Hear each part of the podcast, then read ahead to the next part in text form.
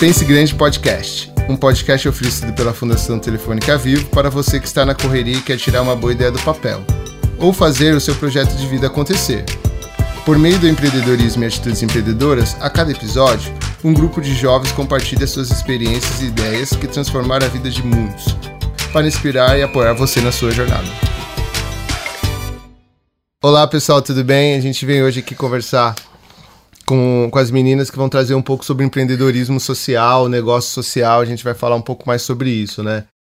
Bom, eu sou o Johnny, nasci, cresci, vivi minha vida toda praticamente no Capão Redondo, sabendo que empreendedorismo às vezes era a única forma de sair daquela situação de subsistência, né? Então, é, quem nasce em, em periferia, em comunidade, já nasce com essa característica do empreendedor, né? Já nasce com esse parece que o DNA de empreendedor, né, vem pra gente, né? E a gente trabalha muito com essa questão do empreendedorismo social, né? Não adianta fazer o olhar só para nós, a gente tenta fazer olhar para para nossa quebrada, para nossa comunidade, né? Hoje eu vou bater um papo aqui, né, tanto com a Ana Carolina Martins, com a Bia, Bia Santos e com a Daniela Sli, para a gente falar um pouco sobre essas histórias de empreendedorismo social que vocês hoje vivem na, nas comunidades quebradas de vocês. Eu queria ouvir um pouco sobre vocês, que vocês se apresentassem, contar a história de empreendedorismo de vocês. Quem quer começar? Bom, é um prazer estar aqui com vocês, gente. Eu sou a Daniele. Como a gente está falando em áudio, eu acho importante eu falar. Sou uma mulher negra, tenho 20 anos, sou lésbica, trabalho na Infopreta. sou sócia administrativa da empresa, que é uma empresa de tecnologia. Na verdade, a Infopreta é a primeira empresa no mundo de tecnologia feita só por mulheres. A gente faz a empresa acontecer com mulheres negras de periferia e minorias sociais, então pessoas que estão extremamente à margem da sociedade, em, em situação de vulnerabilidade mesmo, pessoas do norte e nordeste. Para contextualizar o pessoal que está ouvindo também, a Infopreta nasceu com a Bu, que é fundadora, minha sócia. E a Bu é uma mulher negra que trabalha com tecnologia há mais de 10 anos. Ela tem 24 anos, que tem o corpo masculinizado e não performa nenhuma feminilidade. Quando ela começou a trabalhar, ela não tinha, assim, zero oportunidade de emprego, ainda mais no mundo da tecnologia. Então, há mais ou menos quatro anos atrás, ela começou a empreender. E até chegar na Infopreta teve um caminho e quando ela teve a ideia da Infopreta, foi bem quando a gente estava começando a discutir é, feminismo, discutir qual o lugar da mulher e aonde a gente estava. E, e a gente trabalha muito com assistência técnica, que é o nosso carro-chefe lá na empresa. Quando a gente começou a Infopreta, a gente teve a ideia de, de consertar computador de graça para outras mulheres negras. E aí ela pensou em quem seriam essas mulheres negras, quem mais precisava de computador na periferia. E aí a gente pens ela pensou no Notebook Solidários da Preta, que é um projeto que doa computadores para mulheres negras de periferia que estão na universidade, principalmente mães. Nossa vontade é fazer com que a Infopreta abra caminhos e, e crie oportunidades para que as pessoas cheguem onde elas querem chegar, né? De saber que as meninas que têm, que, que vêm da onde a gente vem, saibam que elas podem fazer o que elas quiserem, assim, sabe? E a gente já ajudou, assim, mais de 100, 100 mulheres, então várias mulheres já se formaram por por conta do, do projeto.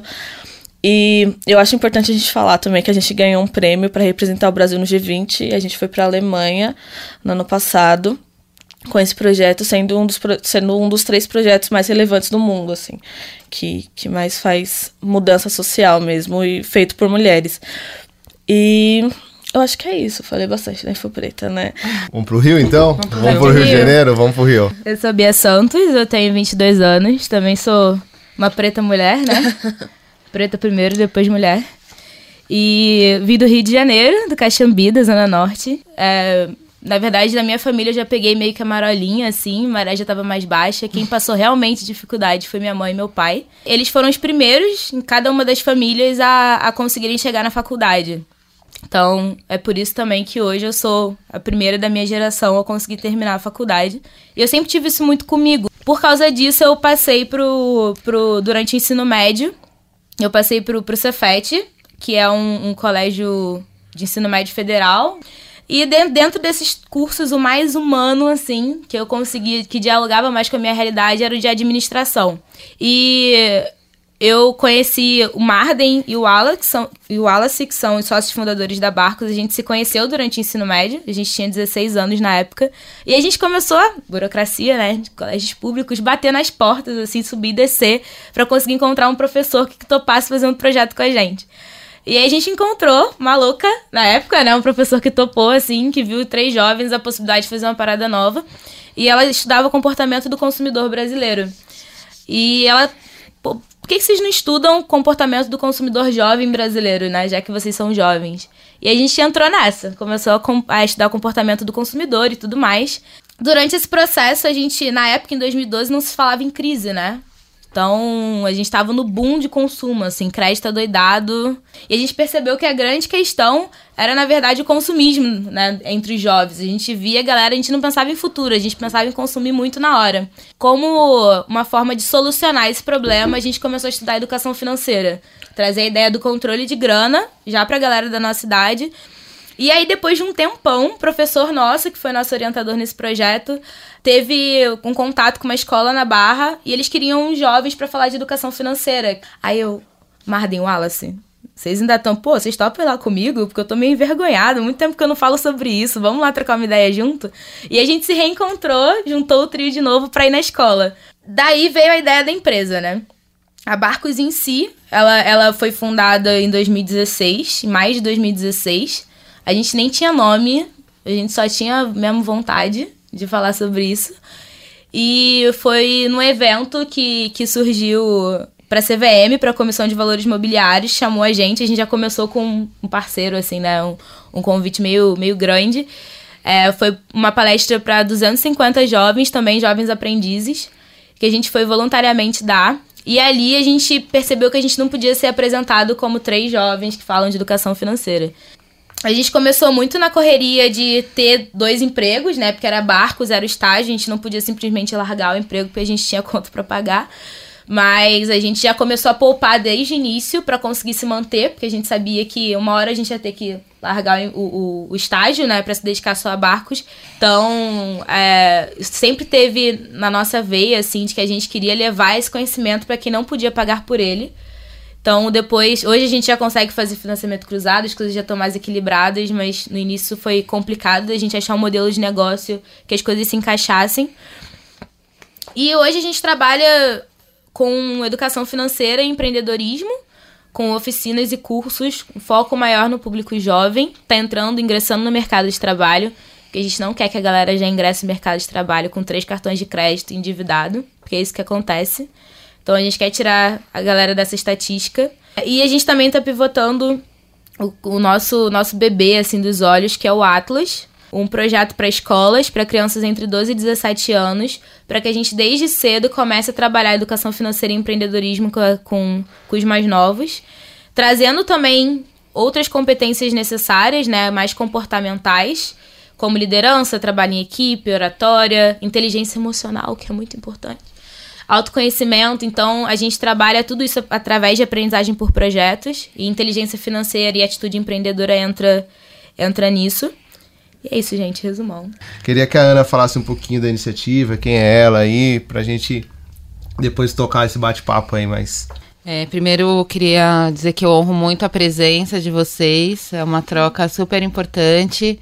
É, e eu acho que isso também diz muito um pouco da nossa trajetória, né? O quanto essas vidas se cruzam. Quando a gente está falando é, com mulheres negras, para mim uma coisa muito interessante é esse poder da oralidade, né? E o Visionários da Quebrada, eu acho que ele nasce um pouco dessa paixão por histórias de vida, né? Eu acho que principalmente pelas histórias que são invisíveis. Eu sou especialista no terceiro setor porque eu estou no terceiro setor desde os sete anos.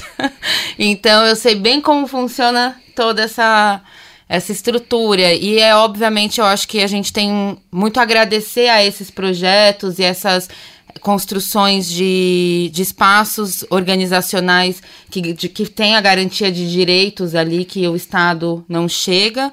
Então, eu vim de uma organização que eu entrei com 7 anos, saí com 14 e que foi uma organização que me acompanhou durante toda a minha trajetória. Então eu me entendo como uma construção coletiva, né? Minha mãe sozinha, como uma mulher, numa situação de alta vulnerabilidade dentro do Capão Redondo, ela não seria capaz de me criar sozinha. Então a comunidade atua nesse sentido. Então eu ficava nessa organização de segunda a sexta, eu dormia lá e eu ia para o Capão Redondo aos finais de semana, viver ali no Triângulo da Morte. Vivia, vivia praticamente numa mansão. Tinha piscina, tinha tudo, brincava de Barbie e chegava aos finais de semana e vivia uma realidade da qual, sei lá, tiroteio na porta de casa, pessoas mortas pulando o corpo e etc. Então era isso tudo, eu acho que foi um processo muito maluco até de negar este, esta origem, porque era um lugar de muita dor, de muita violência. Então a ideia era eu preciso me agarrar a isso e ascender socialmente, porque eu preciso deixar isso para trás, que tudo isso é muito ruim. Então, nesse processo de ascensão, o que, que foi acontecendo? Obviamente que existia um plano para mim, né? Um projeto de vida feito para que esses jovens conseguissem sobreviver. Mas eu acho que nesse processo é, eu fui me embranquecendo, eu fui é, consumindo valores que não tinham a ver com a minha origem, eu fui me tornando alguém é, para pertencer. E aí, quando eu chego aos meus 27 anos, trabalhando em empresas, é, com uma formação em marketing, com algum inglês arranhando alguma coisa. Eu acho que nesse processo, em um determinado momento, eu realmente cheguei lá, né? Colocando entre aspas o cheguei lá. É, mas cheguei vazia, assim, totalmente sem propósito, sem entendimento de nada, sem saber quem eu era. Num processo de, de repente, eu tô aqui morando em Pinheiros e o que que tá acontecendo?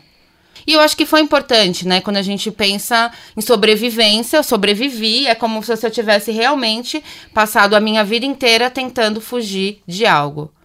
E esse algo era um monstro que eu tava ali tentando que é a pobreza, que é a humilhação social, só que isso não saía, né? Porque no fundo, quando você vai se entendendo no seu processo, na sua história, você vai percebendo que é, se você não assume quem você é, não, não vai ter relação possível, né? Porque eu tentava sempre estar tá parecendo com alguma coisa que eu não era. E aí eu cheguei. É óbvio que as pessoas hoje eu falo, meu, como que eu acho que eu chegava, sei lá, numa balada na Vila Olímpia e as pessoas iam me achar parecidas com elas. Tipo, não, Ana, você tava me metendo louco. Tipo, não tinha essa possibilidade. É óbvio que tá na minha cara, que eu sou preta, que eu sou pobre, que enfim, não tem como enganar. E eu acho que eu tinha essa ilusão, assim, de que eu poderia passar desapercebido. Então eu não falava eu me comunicava muito pouco. E quando eu fui para o terceiro setor, que foi o primeiro processo de transição de carreira, é, rolou esse processo de encontrei o meu lugar. Olha quanta gente querendo fazer mudança, querendo mudar o mundo, querendo fazer coisa legal, inovação, putz, criatividade. E lá eu falei, nossa, encontrei minha turma, foi demais. Porém, não é tão simples assim. Pessoas são pessoas e as complexidades sociais elas estão em todos os setores, né? E toda essa trajetória de trabalho, propósito e de onde eu vim foi me dando um pouco essa necessidade, e aí eu fui trabalhar no terceiro setor, mas no final desse processo de três anos, estudando praticamente assim, todos os finais de semana, indo em todas as imersões, fazendo todo o projeto voluntário possível, assim, porque eu acho que o processo de entender o propósito tem muito a ver com entrega e curiosidade, né? Você, meu, você não tem a menor ideia, você vai ter que inventar uma boa história para você, e você vai, meu, ouvindo as histórias das outras pessoas para se inspirar. Mas no final de tudo isso eu olhei e falei, putz, ainda não é. Eu ainda não quero estar em lugares que é, na hora da, do vamos ver não é a gente que decide quem está mudando o mundo? Quando eu via, pegava lá é, a lista lá dos empreendedores sociais do ano, eles não se parecem comigo. Quem está mudando o mundo são as mesmas pessoas que construíram o mundo como ele é. E isso era uma inquietação. Assim, o que, que é transformação social? De repente eu me vi chegando no Capão Redondo para fazer uma visita na minha comunidade de van com uma galera absolutamente elitista. Eu falei, mano, eu tô no bonde completamente errado. E aí, nesse processo, eu fui meio que eu sou super apaixonada por autoconhecimento, é, em tentar me entender, e eu acredito muito que a transformação social ela acontece a partir da transformação pessoal. E nesse processo foi o que surgiu Visionários da Quebrada, que é esse documentário que conta histórias de pessoas transformadoras que vivem e transformam diariamente a partir de uma necessidade. Eu acho que a gente empreende a partir das nossas necessidades, né? E, e aí depois eu posso contar um pouco mais sobre o filme, sobre o documentário, como que esse projeto barra processo é, tá rendendo aí boas histórias. Para entrar um pouco nessa discussão, né, acho que a gente já conseguiu falar um pouco mais sobre isso. É, até ontem eu estava vendo um vídeo da Mel Duarte, que é um vídeo que, que ela fez por, por Pense Grande, né, que é uma, uma, uma poeta da periferia, né, e ela traz uma, uma fala que é incrível, né, sair da zona de conforto para ir para a zona de confronto. O que, que é para vocês terem saído dessa zona aí para essa zona de confronto aí? Pô, acho que o maior confronto para mim, na verdade, é porque no início, no início eu achava que para fazer diferença tinha que ter um negócio muito grande, que eu precisava de muito dinheiro, de muita gente, muito impacto, sabe? Eu saía com coisas muito gigantes. E na prática, eu fui perceber que eu já era empreendedora há muito tempo, desde os meus 16 anos ali, porque eu tive atitudes que me fizeram sair do lugar e, e não estacionar, sabe? Então, aquelas pequenas, os primeiros passos, pequenos passos, acho que fizeram todo, na verdade, foram o início do meu negócio. Então, acho que é, confronto, na verdade, é você sair dessa zona de conforto, assim, muito isso, né? Mas, e o Bia, primeiro... você não acredita que precisa de dinheiro? Não, precisa de dinheiro, mas eu acho que tem como você fazer de outras formas. Quando a gente vai trocar ideia com a galera que tá começando um negócio, em geral, pô, mas eu tenho que fazer um super aplicativo e não sei quantos mil da plataforma e o parceiro tal do negócio. Eu falo, cara, Tipo, você quer fazer, sei lá, o marketplace, conectar o negócio com o cliente final? Conversa com o cliente, conversa com o negócio, conecta, e acabou, entendeu? É. Validou, começou. Tu tem o um negócio, entendeu? Então nem sempre você precisa de uma super grana ou de um negócio gigantesco para fazer dar certo, começar, as pessoas verem valor e com o tempo você vai aumentando. Mas eu tô lembrando um pouco da, da minha trajetória, né? Tipo, tem uma questão muito forte que eu pouco tive a oportunidade de conseguir empreender realmente porque tinha uma questão muito forte de tipo, como eu vou pagar as contas? Como que vai ser ali no dia a dia? Como que vai rolar esse, esse processo? Então, pouco tive essa possibilidade desse empreendimento, assim, de tipo, pô, vou largar tudo e vou empreender. Tipo, a conta de, de água e luz estava rolando lá, né? E olhando aqui, tipo, o quanto que, vo, quanto que vocês, né, quanto que a gente aqui consegue pensar nesse, nesse empreendedorismo, né, tocar sem, sem precisar dessa grana como segura, né? Quando a gente começa a olhar para as histórias de cada uma, você olha que é, tem uma base de sustentação, às vezes, da ONG, da uhum. mãe, do para chegar nisso, né? E como, como que a gente consegue realmente fazer isso? Eu, pegando pela minha trajetória mesmo, eu olho que, tipo, ou você arrisca tudo, você, meu, não dorme, são, meu, 24 horas conectado, ou, tipo, não dá, né? Tem Posso? Uhum. Tem, assim, é, eu tinha o suporte muito grande da minha família. Então, realmente, eu trabalhava e trabalhava na Barcos, né? Eu tinha estágio a Barcos. Mas eu sei que se eu pedisse, mãe, segura durante um tempo, eu tinha essa possibilidade. Então, já era, de certa forma, um privilégio, assim. Mas eu posso contar um pouquinho da história do Marden, que é meu sócio, que tava nessa. Ou ele trabalhava pra pagar as contas, ou ele não ia comer, entendeu? Era isso. E por isso que a gente tem essa defesa tanto da educação financeira, de você saber lidar com as finanças, porque no caso dele, ele ficou um tempão tendo dois empregos, a gente, a Barcos era um pedacinho só da nossa vida, né, e o estágio era muito maior, né, de ter que trabalhar, mas ele guardou grana durante o tempo inteiro de estágio, né, conseguiu fazer um, um colchão legal para conseguir respirar e, e empreender, só empreender na Barcos depois com essa, com essa grana que ele guardou. Então, como saber lidar com a grana, né, com as finanças, essas informações elas são importantes assim, porque se ele não soubesse como guardar grana, como viver com menos, se organizar, né, investir, ele não teria conseguido empreender, porque acaba o gás. Entendeu? E eu acho que também tem uma coisa de oportunidade, assim, que eu tenho uma frase que eu ouvi esses dias que é cada favelado é um universo em crise. e eu acho que toda crise é uma oportunidade, né?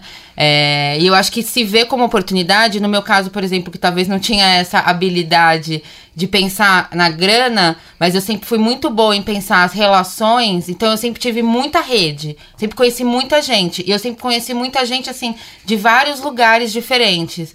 E isso me potencializou muito, assim, no começo da correria mesmo, que foi a hora que eu falei, meu, eu preciso parar de trabalhar nesses lugares que são nocivos, ou que estão que estão matando a minha criatividade, que estão me, me paralisando, né, a partir desse racismo, ou de seja lá quais são os desafios que cada um encontra. E aí, nesse momento, eu falei, eu vou precisar precisar de toda a minha rede nesse momento. Eu preciso dizer para as pessoas: meu, é isso, eu preciso fazer um aplicativo. Alguém consegue me ajudar? Puta, eu conheço fulano que faz um site. É, puta, tem um amigo que escreve. E aí eu fui, meu, conectando todo mundo, assim. E eu acho que no Visionários foi uma. Acho que, eu, que a gente conseguiu realizar um longa-metragem, que é uma coisa muito cara no Brasil. E a gente gastou, tipo é, sei lá, o custo do filme como total, acho que era uns 300 mil, 300, 400 mil. A gente captou com muito suor, assim, 50. Mas a gente mobilizou mais de 540 pessoas. Eu não sei como, eu não conheço 540 pessoas, hum. né? Eu devo ter isso no meu Facebook, mas essas pessoas, sei lá, algumas votam no Bolsonaro. eu acho que elas não dariam o dinheiro para esse projeto. mas nesse sentido, é tipo, meu, você faz um corre assim, e eu acho que foi isso uma coisa que me, me deu força para começar. Eu falava, meu, Pô, tem um monte de gente que. Eu, tenho, eu tô ligada que se eu falar, meu, dá um salve. O Johnny, por exemplo, foi uma pessoa que eu dei esse salve lá atrás. Falei, ó, oh, vou começar uma loucura aí, meu. Se eu precisar de dinheiro para aluguel, a gente vai ter que conversar. E aí eu acho que você tem essa. A rede de apoio, elas são, são muitas possibilidades, né? Às vezes não é só a família. Acho que a, a família é uma base que começa ali. E eu acho que, sei lá, ter uma mãe, um pai que, que tá pelo menos dizendo vai, já é muita coisa mas é procurar identificar os seus parceiros em vários lugares. E às vezes a gente menospreza que o cara do bar que eu conheço é um parceiro. Uhum. Ah, não tenho rede. Meu, não tem como. Qualquer pessoa que vive nesse planeta, você faz parte de alguma rede. Que seja da igreja, que Sim. seja, é, sei lá, do, do, do, colégio. Tem que buscar, E a gente né, tem cara? que começar a estar tá, tá ligado nisso, né? De que a gente está interconectado e que a gente pode trocar o Mas tempo onde todo. que encontra, Ana, essa rede de apoio? Como encontra? O que você acha? Nossa, gente, pra mim, é- isso que você falou agora, pra mim, eu não comecei o empreendimento, né? Eu falo que eu sempre fui empreendedora porque, assim, na escola eu vendia dobradura, vendia pulseira, vendia qualquer coisa que me dessem, eu tava vendendo, assim, né? Porque eu precisava comprar alguma coisa que tava faltando no meu material. Então, é, sei lá, eu acho que quem nasce nada, que como você falou no começo, quem nasce na quebrada nasce realmente empreendendo com qualquer coisa, com qualquer coisa. E sobre essa rede de apoio, a familiar, assim, eu nunca tive.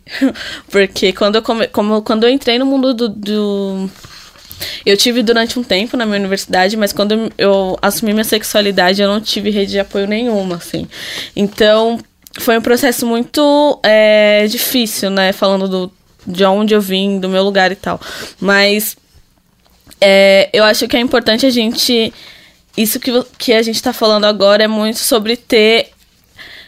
É, sobre treinar mesmo essa inteligência de, de negócio, assim, é muito difícil, cara. Você começar porque eu não comecei a Infopreta, mas eu peguei a Infopreta andando, assim, com muita dificuldade. E, assim, empreendedor, é, e isso é muito sobre educação financeira, porque às vezes, meu, você tem, sei lá, você tem quatro dígitos na conta, daqui a pouco você não tem nenhum. Daqui a pouco você tem dois dígitos, sabe? tipo, você fica. Uma loucura. É muito doido isso. Então, é.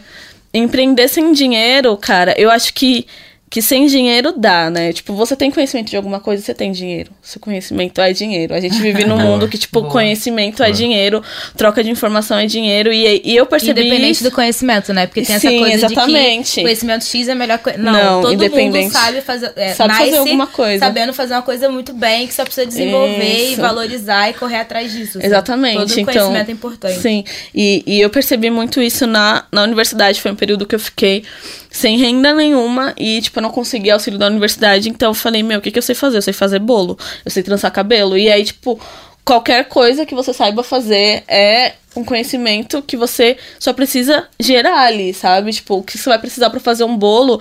E eu fiquei pensando, meu, se eu fazer a minha compra de casa e comprar isso a mais na compra, quanto que eu vou gastar mais e quanto que eu vou ganhar se eu vender o bolo? Então, eu acho que a gente treinar isso mesmo, sabe? Eu tenho conhecimento, então eu tenho dinheiro. Então, e, e isso é uma, uma coisa que eu percebi depois de muito tempo já, tipo, eu não vou conversar com uma pessoa, eu vou conversar com uma pessoa sobre alguma coisa que eu aprendi na minha vida. Com quem é essa pessoa? Ela tem dinheiro para me pagar sobre o que eu vou falar? Porque é muito isso, né? A gente vai palestrar, a gente vai. Porque quando a gente a gente, nós três palestramos, então isso é um negócio, né? Então, e você tá trabalhando. Então, eu vou palestrar, eu vou falar em algum lugar e eu não vou ganhar dinheiro por isso, então por que, que eu vou falar, né? A gente pensar mais sobre isso, sabe? Conhecimento é dinheiro. Conhecimento, que, que- o quanto vale seu conhecimento, sabe? Então, isso é bem difícil, assim, a gente começar a, a treinar esse, esse conhecimento, treinar mesmo essa estratégia de negócio. Então, ao mesmo tempo que é muito doido, é, é muito. O Dan, você trouxe uma coisa que isso é muito, muito legal. Pra gente, palestrar é uma forma de empreendedorismo, né? Uma, Sim. tipo. Será que a gente aprendeu a cobrar por esse processo de palestras? Porque muitas vezes eu vejo a gente sabendo cobrar ali uma palestra, alguma coisa. Como que esse Ai, é conhecimento. muito difícil. como que esse é, como que a gente capta esse recurso realmente, né? Queria, Tipo, Antes de voltar só uma parada da parceria, que Vai acho lá. que é uma dica, assim, de, de criação de rede. É, foi muito. Quando eu olhei, eu tinha uma rede, pessoas que viam meu trabalho, e a gente trocava uma ideia e tudo mais. E como isso aconteceu? Cara, hoje, é, com, com o Martin também, que é o sócio, ele tem esse perfil. A gente senta e troca ideia. A gente nem sempre olha pra pessoa com a, a imagem de que a gente vai fazer um negócio com ela, ou de que, sabe, que é uma troca financeira. Mas a gente é uma pessoa, eu trabalho com pessoas, eu gosto de ouvir histórias, eu tenho uma história, vamos dialogar. É isso, assim. Então, cara, eu já tô sentada no busão, tem dias que eu tô trabalhando no. Mas às vezes eu olho assim, tá a pessoa meu, bom dia. Oi. Aí, quando eu vejo, eu tô trocando ideia, se adiciona no Facebook. E quando eu vejo, ela tá comprando um produto meu, um serviço que, né, que precisava, ou eu tô comprando o serviço dela, porque, sim, antes a gente rolou uma troca, a gente viu que fazia sentido. Mas sempre com essa coisa da escuta, tipo, ativa e da fala com intenção, assim, de. Infelizmente, a gente tá cada vez mais individualista, as pessoas não trocam ideia. E a gente aprende muito que networking é essa coisa do cartão, Troca né? cartão, Troca troca cartão. Aí cartão. você vai pro, pro primeiro evento, sei lá, primeira feira ou qualquer convenção. Aí você começa, troca cartão, troca cartão.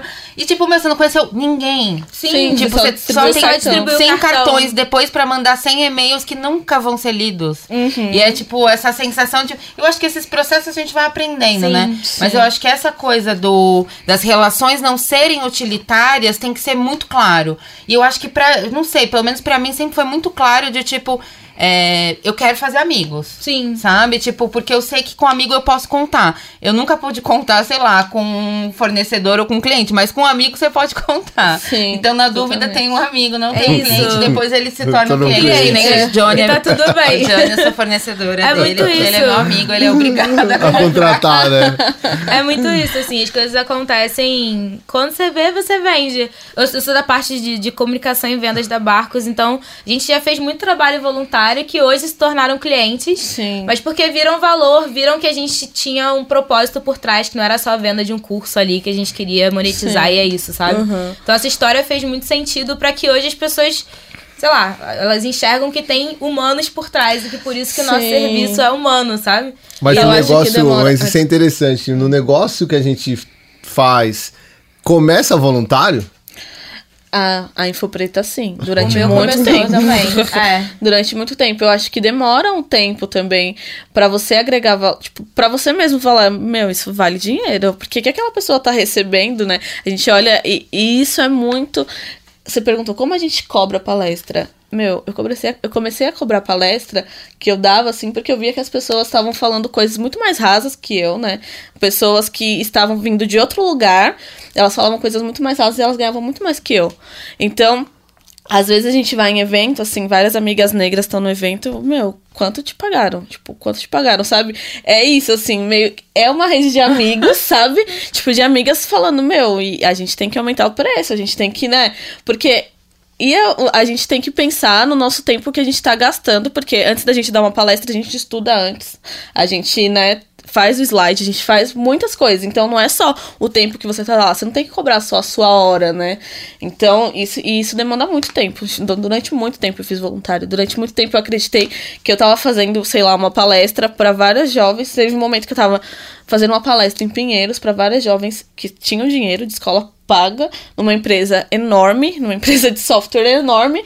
E eu tava ali, tipo, sem ganhar nada. E eu tava pagando minha própria passagem, pagando, tipo, o que que eu tô fazendo, Fazendo, né? Tipo, então é, é- uma, é uma coisa, eu e a Bo, a gente sempre fala, é uma coisa você fazer um, um negócio voluntário pra pessoa preta de periferia e outra coisa é você fazer um negócio voluntário pra quem tem dinheiro pra pagar, né? Tipo, não faz sentido. Então é. Eu acho que esse momento que a gente vai virando a chave de, É. tipo, onde tá a minha contribuição, onde tá o impacto que eu quero causar, isso precisa estar claro, e onde tá o meu negócio, onde que eu quero ganhar dinheiro. E às vezes, pelo menos lá no, no meu projeto lá no Visionários, a gente separou um pouco, assim, é, eu, cada um tem um pouco. É como se a gente fosse um hub de vários projetos, de várias pessoas que tem várias carreiras. Então a gente trabalha muito essa questão da rede e a gente trabalha muito essa questão de entender que ali é um laboratório de experimentação, de fazer, de criatividade, que pode a longo prazo ser de fato um negócio estável, mas a gente quer experimentar e inovar muito. Então, a grana ainda não é o ponto central. Porque quando a grana se torna o ponto central, você às vezes precisa se adequar muito ao mercado. E a gente tá num outro processo. Ou perde o sentido Exato, também, né? e a gente falou, meu, então vamos colocar a grana, de repente, por exemplo, o que que ele tem de subproduto? Então, sei lá, palestra pode ser um subproduto, não é o nosso principal negócio. Uhum. Mas, é- é- eu, por exemplo, as pessoas já querem ouvir a gente falar sobre esse tema, então já é algo que eu consigo colocar aqui, nesse momento, mas não é que eu me vejo, tipo, nossa, o Visionários vai se tornar esse produto porque a gente dá palestra. Não, a gente quer chegar num outro lugar, mas eu acho que toda ideia, todo negócio, ele tem um tempo de maturação. E eu acho que quando a gente vai falar de empreendedorismo, a gente não fala muito desse tempo, desse corre que tem que se Parece fazer. que o negócio já começa pronto, né? Sim. É, e não, e é uma coisa que vai se fazendo e vai- é um caminho de desconhecimento, né? A gente não parte do que a gente sabe, a gente parte do que a gente não, Não sabe. sabe.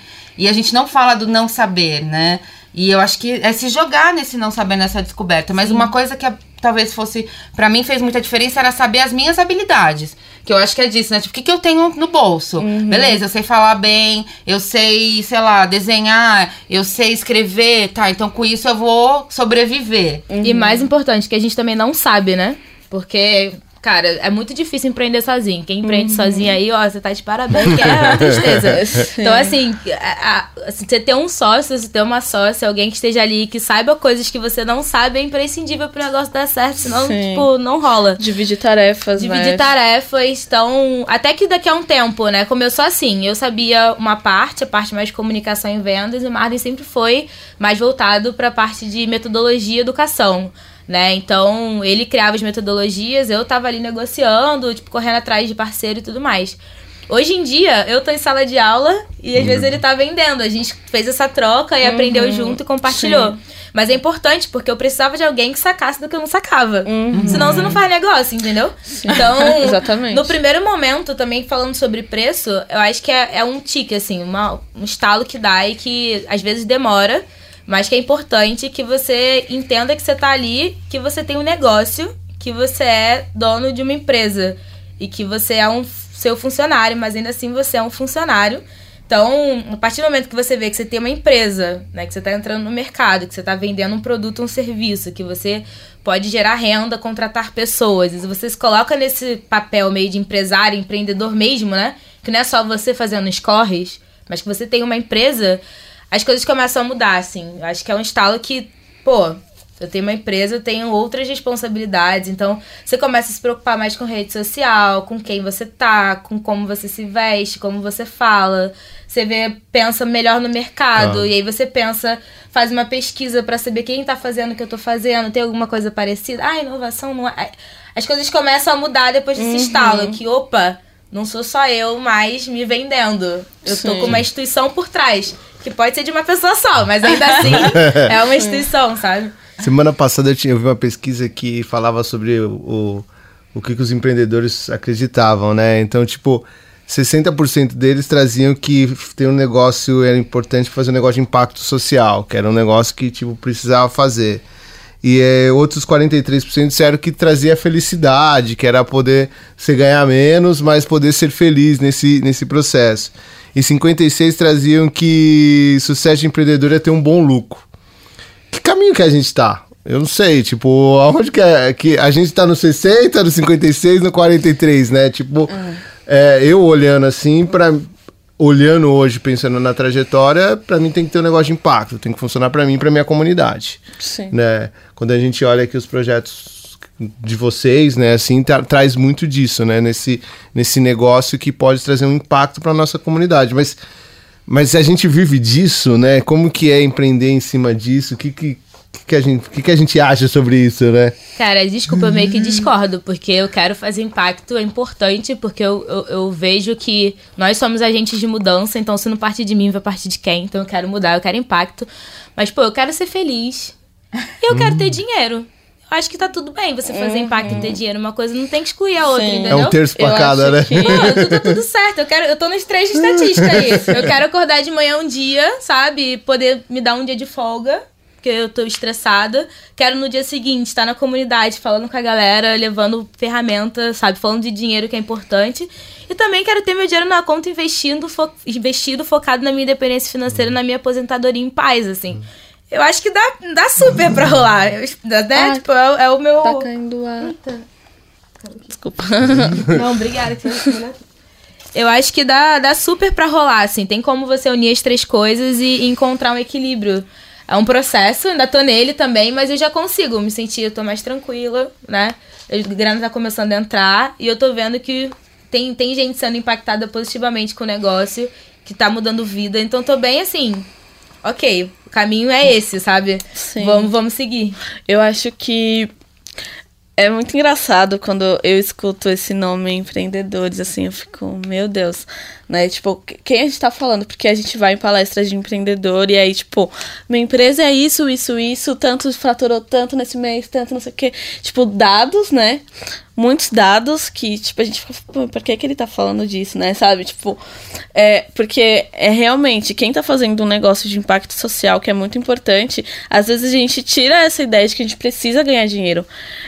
E não, a gente precisa fazer dinheiro, porque senão a gente não tem nem condição psicológica para conseguir manter esse negócio acontecer. Porque a gente vive no mundo capitalista, a gente precisa ter dinheiro para pagar as contas. Se a gente não pagar as contas, a gente não tem sanidade, sabe, para fazer o negócio acontecer. Se a gente não pagar, sei lá, de repente uma terapia, a gente não vai conseguir falar do nosso negócio, a gente não vai conseguir palestrar, a gente não vai conseguir continuar gerando lucro. Então, quando a gente fala que, da mesma forma que uma empresa que, que tem consciência de que seus funcionários precisam ter uma sanidade mental para continuar naquele espaço que as empresas hoje em dia começam a falar muito disso, diversidade, começam a tratar a saúde mental dos seus funcionários, a gente precisa se tratar também, né? A gente não é uma máquina de fazer dinheiro, né? Eu acho que eu acho que nem é essa ideia de quem começa a empreender, porque a gente começa a empreender com um objetivo e só que quando a gente está fazendo esse objetivo nesse, nesse caminho desse objetivo tem muitos tipo muitos empecilhos, né? Então, empreender é um, eu acho que além de estudo dessas estatísticas é um aprendizado de vida, assim, né? Tipo,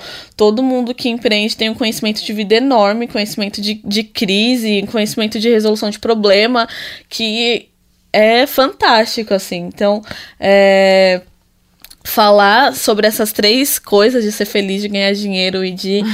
Meu, primeiro que eu acho que a gente quer ser feliz, mas a gente não sei é, que, que, quantos, quantos minutos essa felicidade vai durar, sabe? Quantos, quantos dias, porque é uma preocupação constante, assim. Ainda mais quem empreende com negócio social, é, cara, ao mesmo tempo que você tá militando, você tá querendo ganhar dinheiro. Então, por muito tempo, pelo menos na minha cabeça, que fiz ciências sociais e acreditava muito no terceiro setor, acreditava muito. Acredito ainda, mas que a minha, na minha cabeça foi uma bagunça, sabe? Tipo, preciso gerar impacto social, mas eu preciso gerar dinheiro. Então, e aonde a gente pensa assim, vou gerar dinheiro, então sou capitalista, então eu quero, acredito nesse mundo, sabe? Então é, é meio. É conflitante essas duas coisas, assim quando você começa o seu negócio, você quer gerar impacto social e so, você geralmente a gente pensa primeiro no impacto social e depois na grana. grana. A gente pensa na grana quando começa a faltar, sabe? Uhum. Eu acho que na maioria dos empreendimentos sociais é assim, quando tá faltando a grana, a gente fala, meu, que, que eu vou fazer agora, sabe? Eu acho que também tem lugar para todo mundo, né? Eu Sim. tenho percebido muito isso, assim. Eu acho que a gente precisa parar de criar regras para as coisas Sim. de uma forma urgente. Eu acho que a regra organiza Sim. um setor e tal. A gente precisa ter algumas métricas. Mas eu não sei, para mim, assim, algo que foi muito útil para mim foi abandonar a maioria das metodologias de empreendedorismo, porque eu vim empreendendo há muito tempo, assim, eu vim tentando e eu tive um projeto e não sei o que, em todos eles eu, eu seguia muitos processos, assim, de, ah, vou fazer o canvas, vou contar, montar meu modelo de negócio, aí eu vou fazer a teoria de mudança, aí eu vou fazer não sei o que, e eu tinha que fazer isso, aquilo. E aí chegou um determinado momento que, tipo, o projeto nem tinha acontecido, mas eu já tinha feito o piloto, eu já tinha uma, uma avaliação de que tantas pessoas poderiam consumir aquele produto. Uhum. E aí, de repente, tipo, eu tinha que escalar. Não, agora você tem que escalar. E eu, tipo, meu, eu só quero fazer mentira. isso, né? Eu, tipo, eu só inventei isso daqui, eu só preenchi isso daqui porque eu precisava, porque eu tinha que apresentar, porque eu tinha que ter uma justificativa.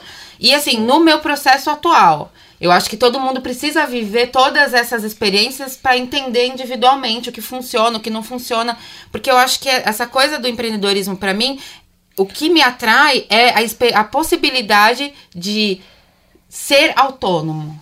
Uhum, sabe? De produzir sim. pensamento e de. E para mim, assim, a minha, o meu compromisso real é eu quero criar novas possibilidades mas, de trabalhar. Mas, Ana, o que, que é sucesso para você? Sucesso para mim é quando eu não tenho que trabalhar numa segunda-feira.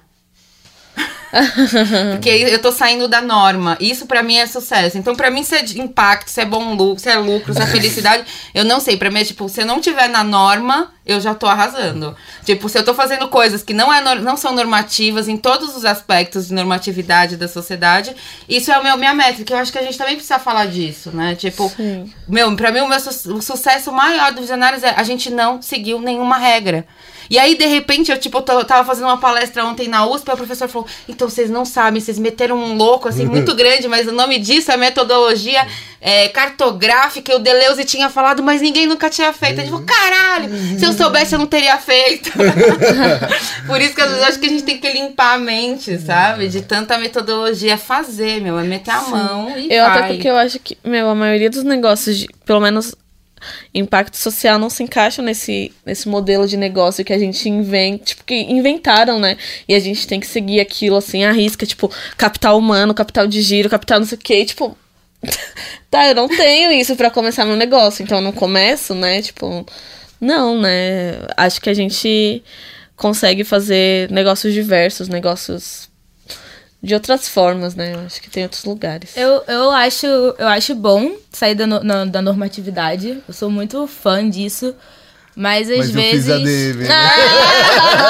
Qual é seu signo, Bia? Eu sou Arianes. Ah. Uma fofa, uma fofa, que eu sou Ai, ela é o mesmo signo da Anitta, gente. Ela quer mano. Ai, para, gente. Mentira. Só um pouquinho. Não, mas, cara, eu já tô em ADM há oito anos, é. né? Técnico e faculdade. Então, assim, eu não tenho como ignorar. Eu, eu tenho muitas críticas em relação às normas e aos, às leis e às práticas e aquelas técnicas. Mas eu sei também que elas me ajudaram muito em momentos que eu tava apertada, assim. Então, às vezes eu não sabia por onde, por onde ir. Aí eu dava uma pesquisada, eu vi uma ferramenta que era importantíssima, eu falei, pô, e o negócio resolveu. Então, é, é importante a gente. A normativa. Acho que o único problema da normatividade é quando ela apaga outras possibilidades. É. Mas isso não quer dizer que, enfim, se você quiser seguir a normas que já tá ali, tá tudo bem, sabe? Então, essa, inclusive, é uma. Sempre faço paralelo com o cabelo cacheado, né? Cabelo afro. Eu até tô todo mundo cabelo. Falei, gente, o importante é que agora você pode ter afro e pode ter liso. Se você escolheu liso, é, teu, é tudo é. bem, é teu, sabe? Mas assim, que bom que a gente tem possibilidades. Então, isso é uma coisa que eu levo pro negócio também. A gente cria metodologias e cria formas de você seguir que são que a gente enxerga que são diferentes e que dão mais certo, mas a gente chega pro cara e fala: se você quer seguir isso aqui porque isso faz mais sentido para você, vai na fé. Mas agora você já sabe que existem Mas outros mundos, Mas eu acho que pra fazer né? essas escolhas, a gente tem que estar... Tá, eu não sei, eu tenho 30 anos, eu já venho de uma, uma experiência de, tipo... Pra eu poder é, brisar mais, assim, de, tipo, poder fazer algumas coisas muito mais disruptivas e realmente, tipo, construir algumas ideias, eu acho que a gente precisa entender que é esse caminho de experiência, né? E eu acho que tem tudo a ver com a nossa ancestralidade, que é a vivência que eu tive com, eu acho que a gente teve no Capão, a, sei lá, 20 anos atrás é muito diferente. A história da Bia, por mais que tenha muitas conexões, a gente vai percebendo que as coisas têm, têm alguma evolução acontecendo. Eu acho que trabalhar com negócio social ou com o terceiro setor é uma angústia constante de que, tipo, será que o que eu tô fazendo dá resultado? Né? Será que o que eu tô fazendo realmente. Porque às vezes a gente tem um resultado financeiro, às vezes a gente consegue ter um, um resultado de bem-estar, mas tem esse resultado que eu acho que tem a ver com impacto, que é muito difícil de mensurar, é será que a gente realmente tá mudando alguma coisa? Coisa, né? Isso é uma coisa que eu me questiono muito, porque assim, às vezes a gente vai bater é, dentro até da militância e tudo mais, e a gente troca uma ideia em roda, né? Fica aquela, pô, trocando ideia em roda, trocando ideia em roda. E às vezes a gente acaba presa no, no, no, na bolha, né? A gente tem uma bolha, querendo ou não, tá inclusive dentro do empreendedorismo, e a gente às vezes se fecha pro que tá do lado de fora, pra galera que não conseguiu chegar nessa bolha.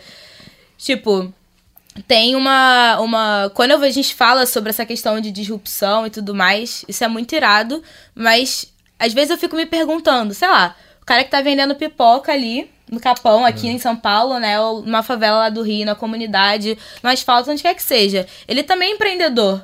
E aí, como é que eu vou chegar para ele e vou falar, não, porque, tipo, fazendo só um, um uhum. paralelo, tá? É super disruptivo, impacto social e o, a gourmetização da. Eu falo, cara, eu quero sobreviver na minha pipoca aqui, fazer uma grana, pagar o, o a As universidade, conta, né? né, do meu filho. Porque eu quero que ele, pô, tenha mais possibilidades que eu. E isso, o cara, é, é, ele tá feliz ali vendendo a pipoca dele, tá fazendo sorrir, tá tendo os clientes, sabe? Então, assim, como é que a gente consegue também fazer um empreendedorismo que não seja só, é, talvez, a galera da, da, de, de mais baixa renda da comunidade alcançando né, o cara que tá lá de, de Harvard, com todas aquelas, né, do, do unicórnio, do blá blá. e também trazer essa realidade pro cara, sabe, fazer uma troca, assim, não só de um lugar pro outro, um, sabe? Sim. Então, é uma. Não sei se eu, não, eu, eu tava, achei eu tava... enrolada, né? Mas acho que eu, eu ia falar que eu acho que, que isso tá muito assim na nossa geração, né? Tipo, de, de levar, de fazer esse caminho, assim, sabe? Porque. E principalmente essa, essa geração que teve acesso à universidade. A gente. E é muito estranho como a gente vive numa extrema bolha, assim. Tipo, a gente tem acesso à universidade, a gente já fala diferente, sabe? A gente tem várias coisas na manga. Tipo, a gente tem. Mano, a gente tem tudo, sabe? A gente saiu e principalmente quem saiu da periferia e tem acesso a lugares que, tipo, meu, ninguém da periferia conseguiria chegar, tipo, e, e ter esse potencial de fala, a, a Erika, a Erika Malunguinho fala uma coisa que, que eu adoro falar. Tipo, a gente tem que saber falar, falar várias línguas, sabe? Idiomas. A gente tem que saber falar com o rico, a gente tem que é. saber falar em lugar para dar palestra, a gente também tem que saber falar a língua da quebrada. Porque isso isso tá na nossa mão, sabe? É a gente que vai fazer Sim. isso acontecer agora, assim. Como a gente vai explicar pro cara da pipoca que ele consegue fazer, que ele vai conseguir lucrar mais, tipo, se ele continuar vendendo a pipoca, se ele vendesse a pipoca mais pra frente, sabe? Tipo, porque é isso, assim, o pessoal da periferia quer continuar, tipo, a tia tem um mercado, a outra tia tem uma loja que vende bombom, sei lá, vende trufa, vende mas eles conseguem, sabe? Os jovens que estão vindo agora, eles conseguem fazer com que aquilo realmente seja um impacto meu. Você tá vendendo bolo, dá pro seu bolo dar dinheiro, dá pro seu bolo gerar impacto social, sabe? Uhum. Tipo, dá é, pra fazer impacto é, em qualquer coisa. Qualquer eu acho coisa. que tem um lance que a palavra, ela é sempre um signo, né? Ela não quer dizer nada e a gente coloca um monte de coisa dentro de uma palavra. Sim. E o que é uma palavra? O que, que significa empreendedorismo? É uma palavra X Isso, que as pessoas foram colocando. E aí é muito interessante que a gente estava fazendo um trabalho, é, acho que foi lá no Campo Limpo, e a galera não quer utilizar esse nome, porque também, assim como impacto social, empreendedor social, uma série de coisas, porque às vezes a gente olha para uma pessoa e fala, ah, isso é um empreendedor social, eu não quero ser isso. Uhum. Porque isso não tem a ver comigo, ou porque, sei lá, não, não sou ativista, não sou militante, ou não quero ajudar. E não é. Então, acho que também é como que a gente consegue ampliar essas palavras para que mais pessoas possam caber dentro dessa palavra né? E eu acho que tem um pouco disso. Sei lá, tem o comerciante, aí a gente se transformou em empresário, aí a gente foi se transformar em empreendedor. A palavra vai se transformando, né? Mas a ação, que é, as pessoas querem trocar serviços, produtos, se relacionar, é, prestar relações com a sua comunidade. Isso tudo são coisas muito antigas e a gente parece que a gente fica reinventando um monte de coisa, vai criando, criando, criando e vai se perdendo essa conexão com quem estava lá atrás. Eu Sim. acho que isso para nossa geração tem, eu acho que tem que ficar muito atento com tipo, meu, será que alguém já não estava fazendo e será que essa pessoa que estava fazendo, de repente tem coisa para me ensinar que pode Sim. ser tipo, que é isso que você falou. Acho que tem coisas que tem que ser que nem jogo de futebol, né? 4-4-2, não inventa, sabe? Não, tipo, ali você é, vai, então, eu tava, e Mas eu tava boa. pensando agora, fazendo essa analogia com o jogo des, dessas metodologias, né? Tipo, É, o quanto eu já saí metendo as caras sem método nenhum. Aí você, tipo, porra, o cara que tá com método lá consegue chegar em tal X lugar. Talvez não tenha uma parada nossa, né, Ana, que pra gente conseguir hoje negar os métodos, a gente teve que conhecer os métodos. Com então, certeza. essa questão de, tipo, entender metodologia, saber fazer um canvas, entender hoje design thinking, essa, essa, essa, nova, essa nova ordem mundial do empreendedorismo, né? Que nos joga para isso, né? Que não é nem tão nova, às vezes, que é, faz que para que a gente, que assim, tô imaginando um moleque que tá ouvindo isso daqui, tipo, puta, vai conhecer os métodos. Conheçam todos que possível imaginar, até para depois você negar esses métodos. Falar, não, eu vou inventar um novo aí, tipo. tô- Porque também inventar um novo método de como fazer empreendedorismo é ser empreendedor, né? tipo, é Sim, isso. E às vezes você tá, e, é- e é isso, né? Tipo, isso que a, Ana, que a Ana falou. Às vezes a gente tá pensando que a gente tá in- inovando, a gente não tá inovando. Tipo, cara, isso já existe, né? É a, é a gourmetização de tudo, né? e isso é- e é muito doido isso. E pensando no, no, no que você falou de cabelo. Pra gente se desconstruir, pra gente pensar que a gente pode usar nosso cabelo natural, pra gente pensar que a gente pode usar a roupa que a gente quiser, que a gente pode ser mulher, que a gente pode estar nesses espaços, a gente teve que entender o porquê que a mulher não estava nesse espaço, entender por que, que a gente alisava nosso cabelo.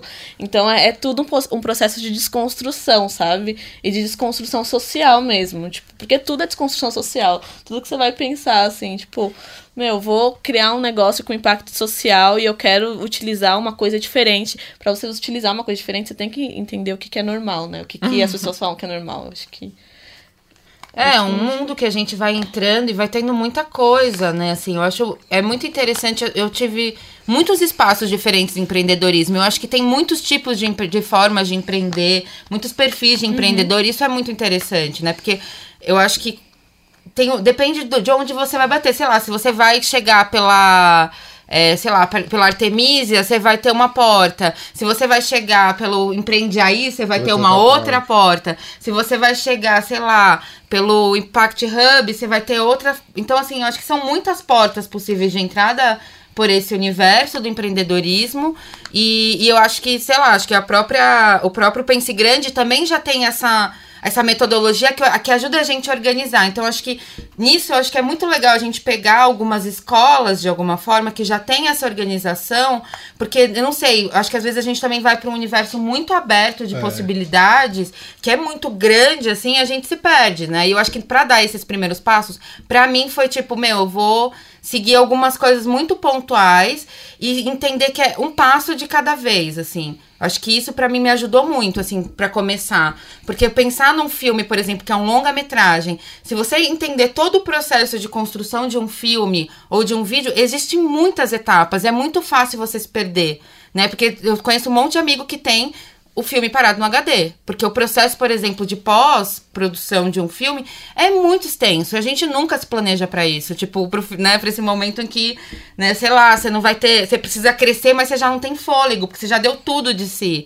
Né? E aí você tá aquele momento que é tipo, meu, mas tá aparecendo oportunidade, agora como que eu vou produzir mais se eu não tenho força? Se eu já tô virando noites há, sei lá, três anos e eu já não tenho mais como fazer. Então, acho que entender cada etapa e estar presente nas etapas, porque às vezes eu não sei, eu tenho essa sensação de que a gente tá sempre pensando, a gente tá sempre com a mente lá na frente e como que você coloca o corpo no agora, assim, tipo, no que eu tô fazendo, não sei como que é pra vocês Uma coisa isso. que, que a gente errou muito, e eu espero que a galera que esteja ouvindo não erre, é que a gente demorou muito pra, pra entender, pra, pra começar pequeno, né? Falei, a gente queria fazer tudo muito grande e os, os primeiros passos a gente não deu.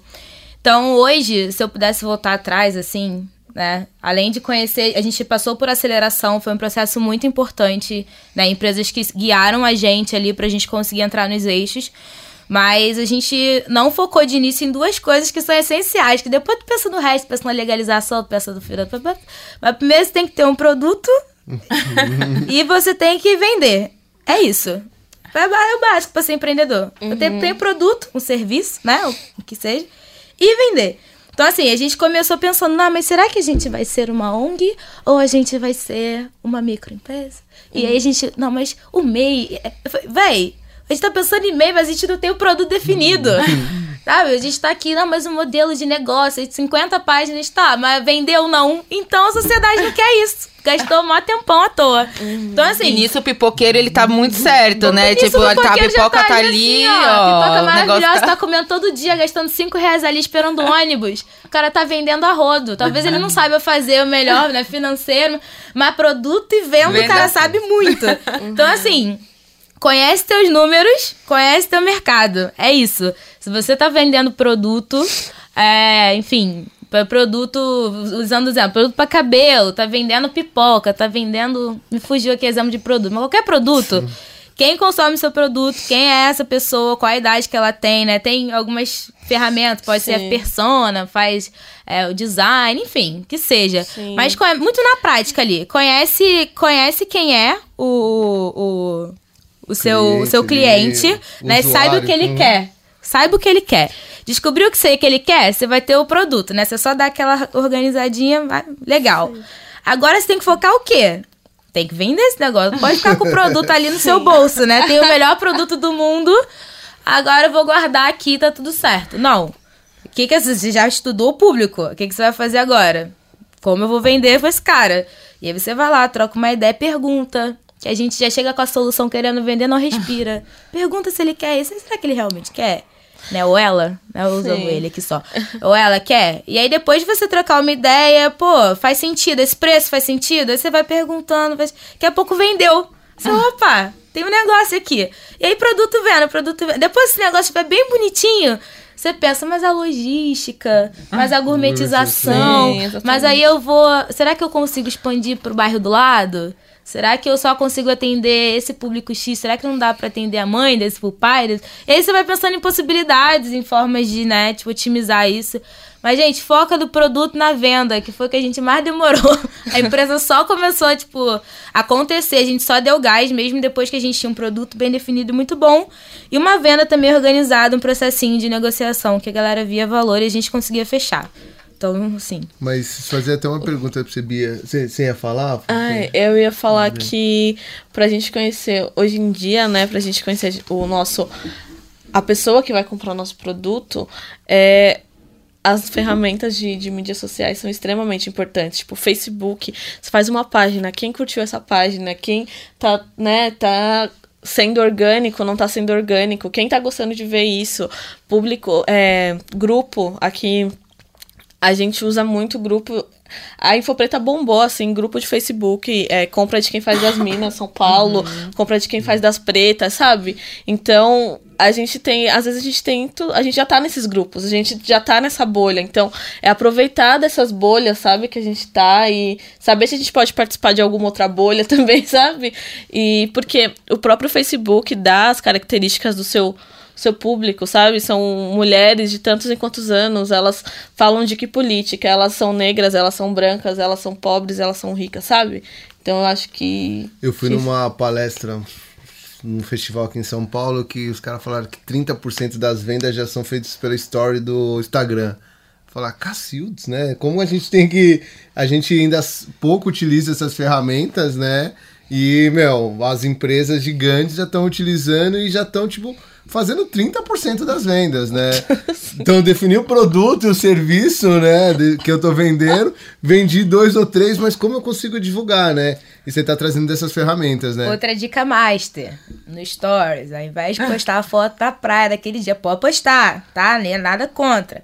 Mas posta o que você tá fazendo. Tô aqui, ó, fazendo meu produtinho. Tô aqui, ó, dando uma palestra. Você tá lá no meu Instagram agora? Vai estar lá, eu bonitinha assim, ó. dando uma palestra toda empoderada. Por quê? Porque isso vende a sua imagem enquanto empreendedor também. Vende que você tá ali na mão na massa e as pessoas começam a confiar. Porque venda também, dependendo do produto ou serviço, você vai demorar um minuto se for muito barato, né? Um bolo, alguma coisa assim, uma pipoca que você vende muito rápido. Mas se for um curso, uma coisa que tem um investimento maior, que exige mais grana, tu vai demorar muito tempo. É um relacionamento. Então, relacionamento não é só olá e vendeu. Não, né? Você vai fa- fala olá no início, aí seis meses depois fala outro olá e vende. Não, você tem que acompanhar, tem que dar informação, às vezes, né, meio marketing também. Você Sim, pode mandar e-mail pra esse cara, ele acompanhando. Manda uma foto, fala do serviço, você vai ali até que você consegue fechar. É. Então, Fotos de praia são importantes, né? Ou qualquer outra coisa. Mas fale do seu negócio. Não tenha vergonha de postar na rede, falar o que tá acontecendo e, e divulgar. Eu queria aproveitar que a Bia já entrou nessas dicas infalíveis aí do empreendedor. Infalíveis não. Peraí, não disse isso, tá? Não pode falar. Ah, a pessoa vai postar stories, não vai vender nem dicas que vai 10%. começar a vender. Vão dizer que a culpa é minha, calma aí. Até pra gente entrar um pouco nessa fase. Que dicas são essas, né? de- é, infalíveis, como a, a gente tá pensando em trazer pra ajudar.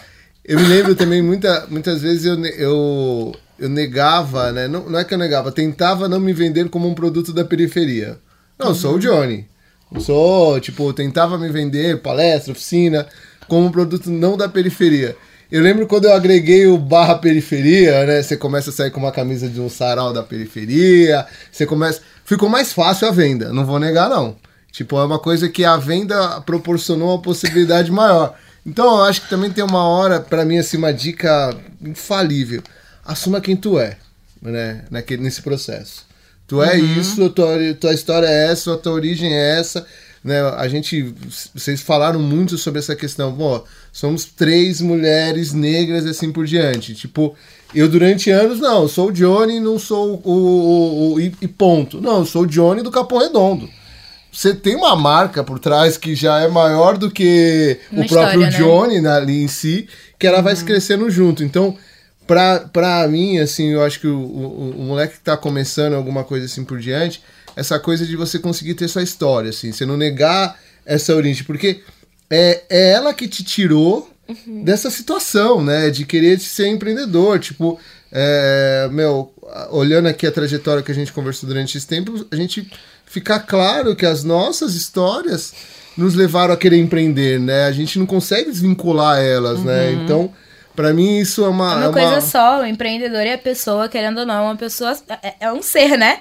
A gente às vezes tem que se dividir é um pouco mais aqui, um pouco menos ali, mas não tem como a gente se negar, porque se a gente começar a negar essa história também, a gente entra nesse processo de adoecimento, né? Que tem que se cuidar e tudo mais. Que eu acho que já rolou no outro podcast, a galera falando de autocuidado, isso é importante. Assistam. Então, assim, depois a gente tem que, tem que conseguir ter essa trazer a nossa história como algo que vai agregar, né?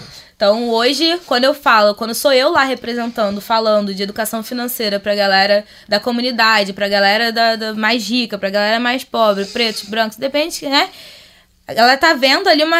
É uma representação de que uma mulher, né, pode sim falar de finanças, que ela pode é, é, unir o, o- a administração com a, com a história, por exemplo, que é a minha pós que eu vou fazer agora.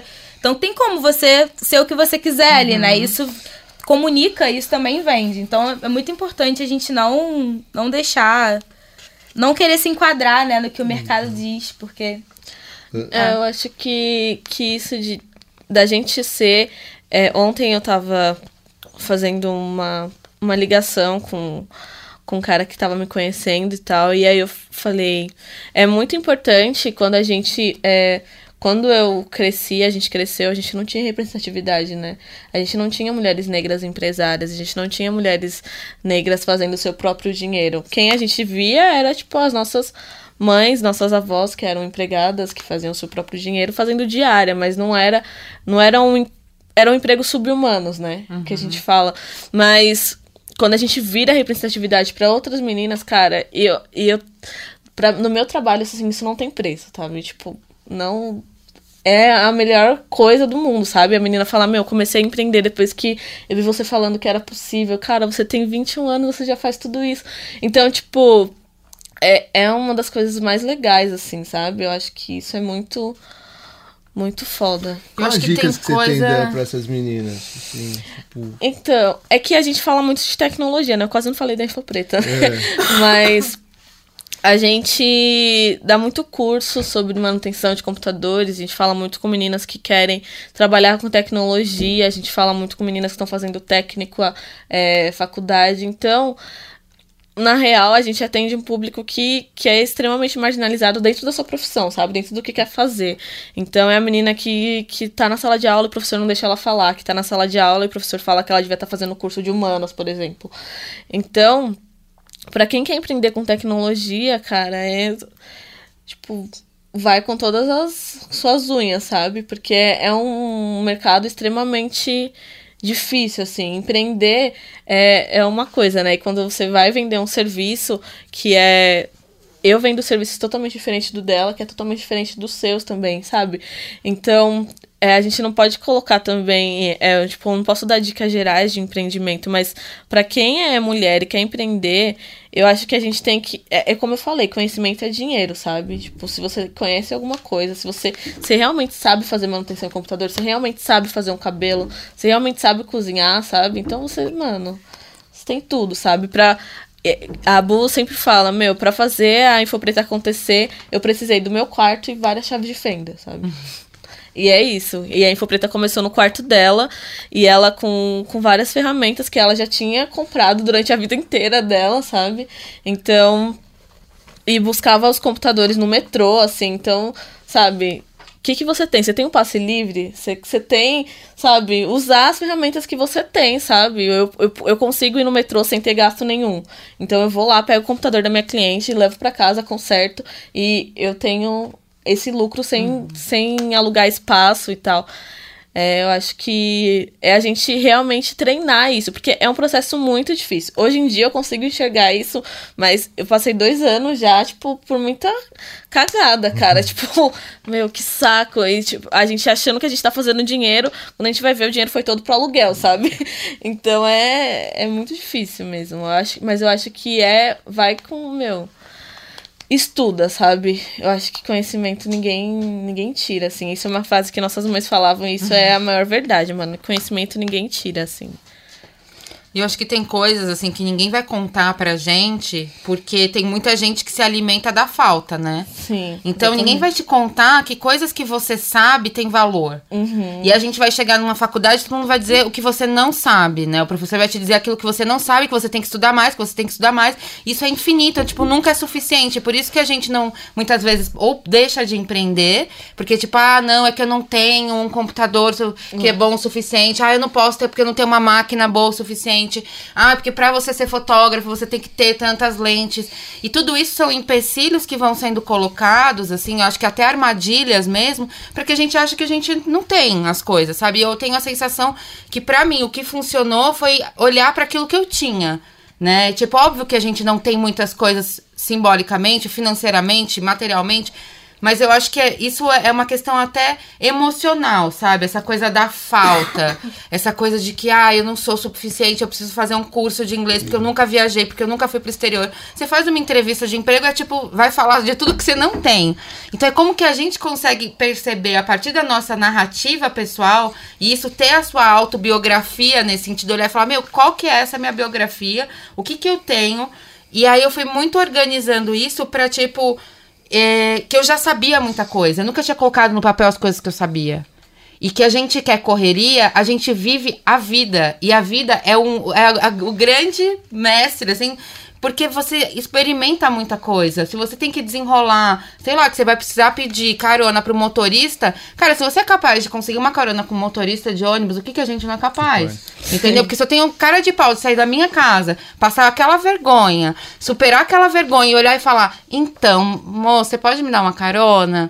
Isso é tipo, meu, mó chato, entendeu? Então você acha que eu não vou conseguir chegar numa palestra com 150 pessoas morrendo de vergonha e falar: então, galera, o papo é esse. Então, eu não sei, às vezes a gente não faz essas conexões, entendeu? De que, tipo, meu, ah, eu não sou boa com números. Peraí. Entendeu? Se você consegue contabilizar, é, sei lá, as contas da sua casa, se você sabe, sei lá, quanto contar, você gasta, né? Quanto você gasta, você vai no mercado, você pega a promoção, você pechincha para comprar o tênis que você quer. Então a gente tem várias habilidades. Sim. E ninguém vai dizer para você que isso tem valor. Uhum, então acho que é um pouco para mim o que funcionou foi olhar para isso, assim, para aquilo que eu tinha e entender que esses saberes são potência, sabe? Tipo, falar, mano, eu vou, eu posso, porque eu tenho potência. É isso aí.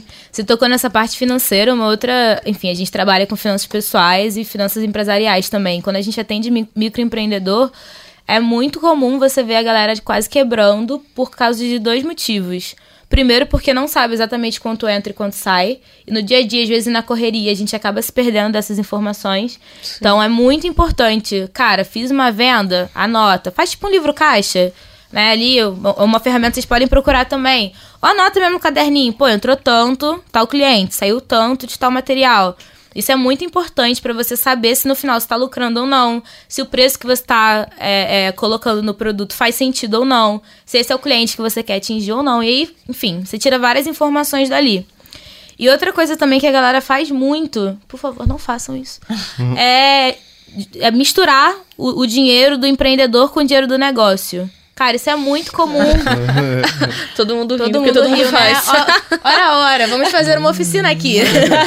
Por quê? Porque a gente, às vezes. Às vezes não, né? Sempre. A gente pega do nosso dinheiro enquanto pessoa física e investe no negócio pessoa jurídica. E pega o dinheiro que entrou do negócio jurídica e passa pra física. E quando você vê, você não sabe quanto entrou, é quanto saiu, que é Daqui o quê. Daqui a pouco você tá usando a, a conta do CNPJ pra comprar um lanchão. Né? Exatamente. a conta física pra poder prestar conta pro cliente. Sim. Então, por favor, não faça, não caia nessa besteira. A gente já passou por isso, já deu ruim, tá? Então, assim, chega na hora, pô, tem ali bonitinho, seu orçamentinho ali, seu fluxo pro negócio, seu fluxo bonitinho para você. Você, como já, a gente já falou aqui, você é o dono do negócio, o negócio pode ser só você, você pode estar sozinho ou sozinha, mas você é um funcionário. Né? Tem uma instituição por trás, você tem que entender isso. Então, defina um salário para você está entrando, ainda não está entrando o suficiente para ter salário, você está só tirando da pessoa física para colocar na jurídica, tudo bem. Mas não confunda as entradas e saídas, porque depois é um. Enfim, tem fim, né? Tem, você consegue sair, mas, pô, o buraco vai estar tá muito mais embaixo.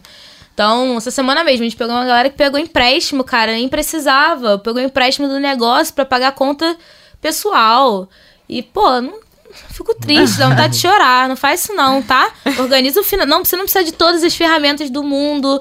E do... Não, você só precisa de uma folha de caderno, né? Anotando que saiu, que entrou e de onde veio, de onde, né? Pra onde foi. É, é suficiente. Mano, Sim, eu acho. Ah, a, gente é, a gente tá entrando numa fase aí de, de, de finalizar um pouco, né? Esse bate-papo entre nós.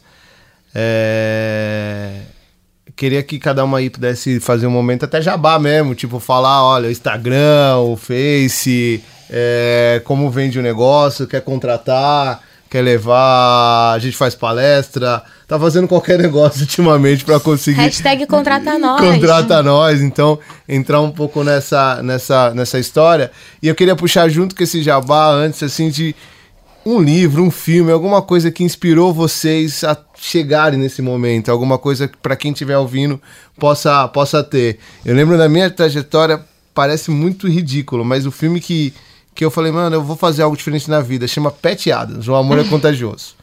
É um filme tosco, né? Tosco, ai, Johnny, tosco, não, dá pra te, não, não, vai dar pra defender o colega agora. Talvez, talvez valha a pena editar depois desse processo. mas era uma coisa que quando eu tinha 12 anos eu falei, meu, que da hora, dá pra fazer uma parada diferente, não precisa ser, Sim. dá pra ser um médico diferente, né? Pra mim era aquela, aquela, aquela, aquela noção de que poder ser algo diferente. É, eu não vou finalizar, vou deixar vocês terminar e aí eu me vendo no final também, fazendo meu jabá, mas para que todo mundo possa falar um pouco. Cara, é uma série que eu vi há pouco tempo, inclusive, inclusive tem no Netflix, vocês podem acessar lá, tá de boa. É Merli, não sei se vocês já viram, já vi uns sorrisinhos já aqui, assisti, né? Já já é a minha segunda preferida. Tira o Petiadas. Então. ok, ok, vou meditar. okay. Não, cara, Merli, enfim, eu trabalho com educação e é mágico. Eu assisti as três temporadas, assim. Inclusive, não vou dar spoiler do último episódio, que você, você acaba de chorar, já dei spoiler. Mas, hum. é foi uma série transformadora, porque a gente, quando tá em sala de aula, a gente. É, é normal você pegar referências de momentos e de experiências que você já viveu. Então a gente acaba reproduzindo, no final das contas, é o nosso o modelo de ensino que a gente tem hoje, que é aquele lá do século XVIII, XIX, né? Explicativo, meio chato, meio, né? Então, Merlin me deu uma sacudida, assim, de falar, cara, tudo bem, você pode fazer uma parada diferente, boa, que entregue valor e modificar a vida das pessoas de uma forma positiva. Sendo você, assim, sendo um professor diferentão, ele me deu um gás, assim. Eu fiquei muito. Sei lá. Eu relembrei meu, minhas questões de ensino médio também, né? Porque tá todo mundo naquela fase ali. Então, Merli foi uma série incrível. E eu sempre assisto também as séries e as coisas da Shonda Rhimes, que é a mulherão da, da PO, aqueles negócios assim. falar Mulherão, gente boa. Gente boa, maravilhosa. Porque é muito empoderamento, as mulheres ali tudo e resolvendo a questão jurídica e articulando. Eu sempre olho assim e falo, eu quero ser essa negociadora, sem as partes ilícitas. Eu quero ser essa negociadora, porque eu acho que te dá. Toda vez que eu termino um episódio, eu saio assim, caramba, amanhã eu vou trabalhar e, pô, vou chegar e vou dar aula e vai dar certo. E vai dar, sabe? E me dá sempre uma energia, assim. Então são as duas séries que eu acho. E o jabazinho, Bia? Jabazinho. Galera, é arroba Santos no Instagram é, e arroba Barcos Eduque, Barcos com K-U-S. A gente trabalha com cursos e oficinas de educação financeira e empreendedorismo com foco em controlar a grana, né? Pra gente não viver só pagando boleto, que a vida não é isso. Foco em planejamento, aprender a, a- até a pegar crédito. É importante você saber o que é crédito, como pode pegar, né? Como poupar, como conseguir chegar nos objetivos. E também ensinando a investir, que é o que a gente gosta mais de fazer. É, que é possível você investir com segurança e com pouco dinheiro.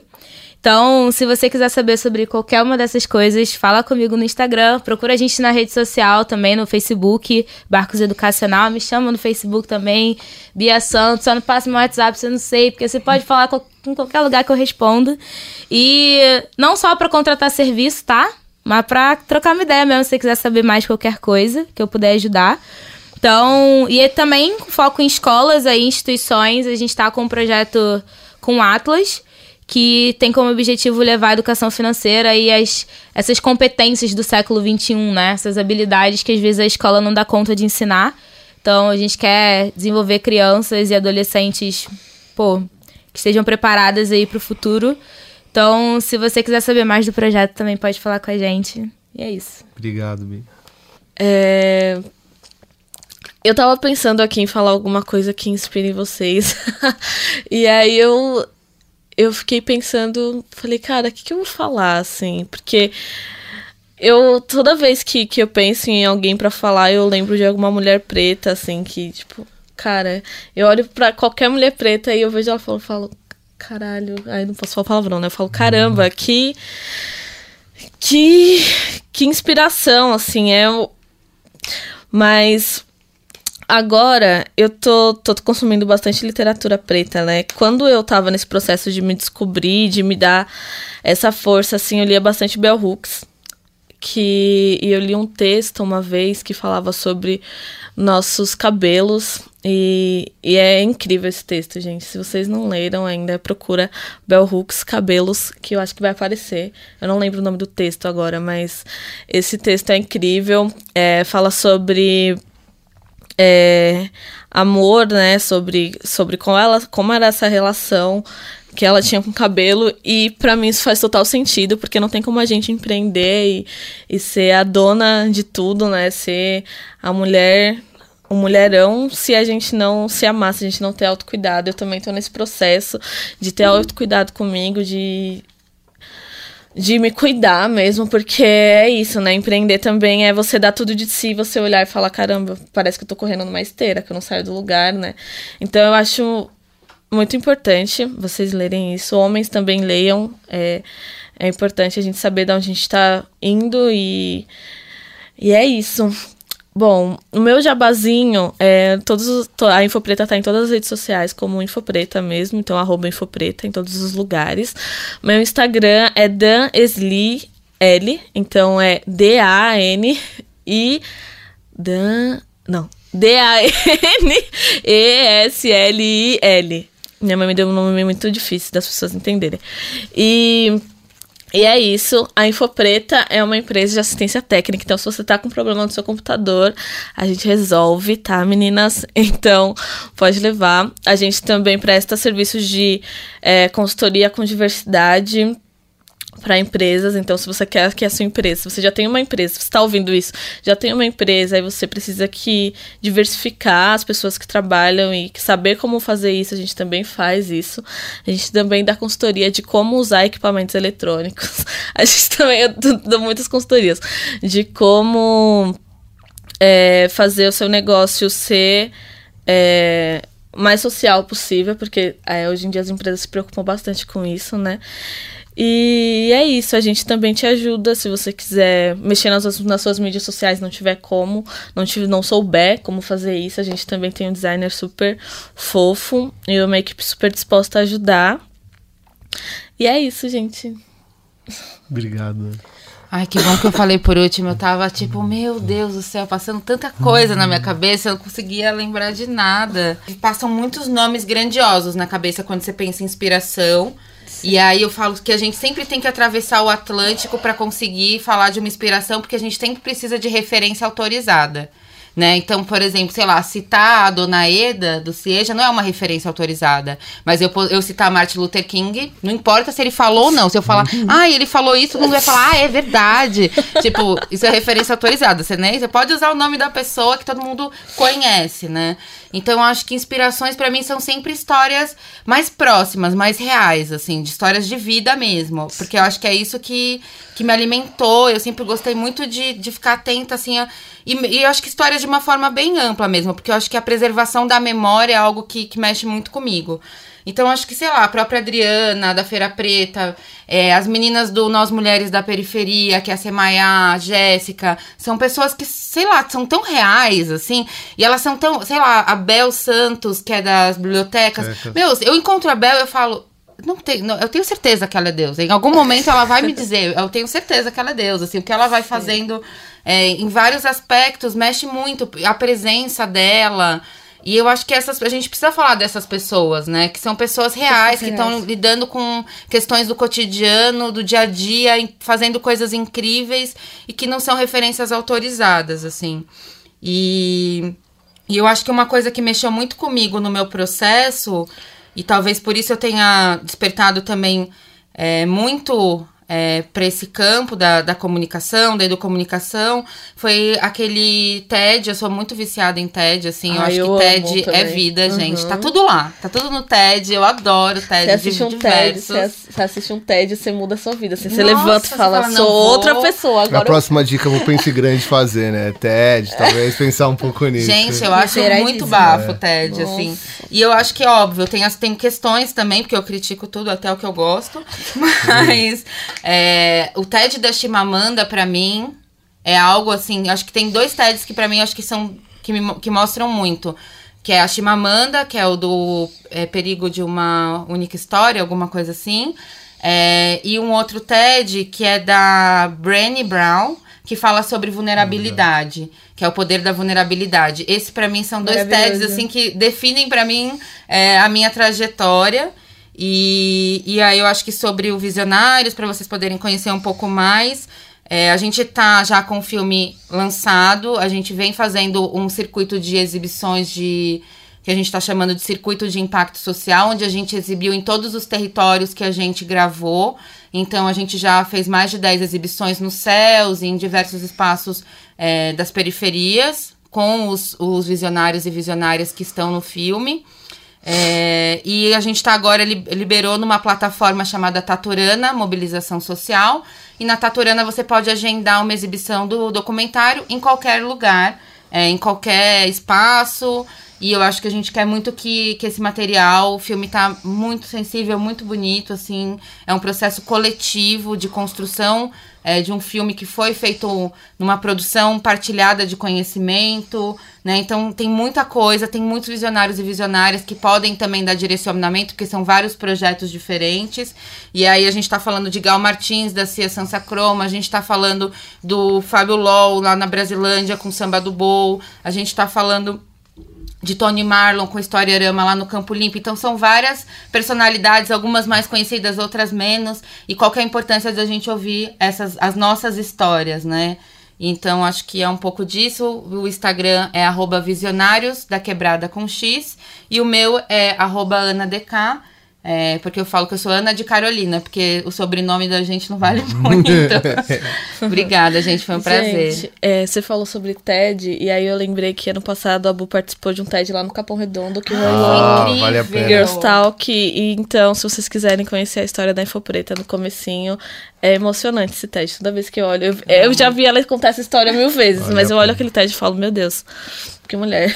Meninas, eu, eu queria agradecer, foi uma honra poder estar aqui com vocês, assim, eu tentei ao, ao máximo possível me intrometer menos nessa história e deixar que, que ela por si só falasse, falou muito bem, assim, acho que aprendi muito durante esse processo, né? É, também para quem quiser contratar, para moderar grupo, fazer palestra, assim por diante, estamos aqui. É, aprendi que tem que vender pelo Instagram, não mais pelo Facebook. Então é Johnny WCB. Então me procura lá no Instagram.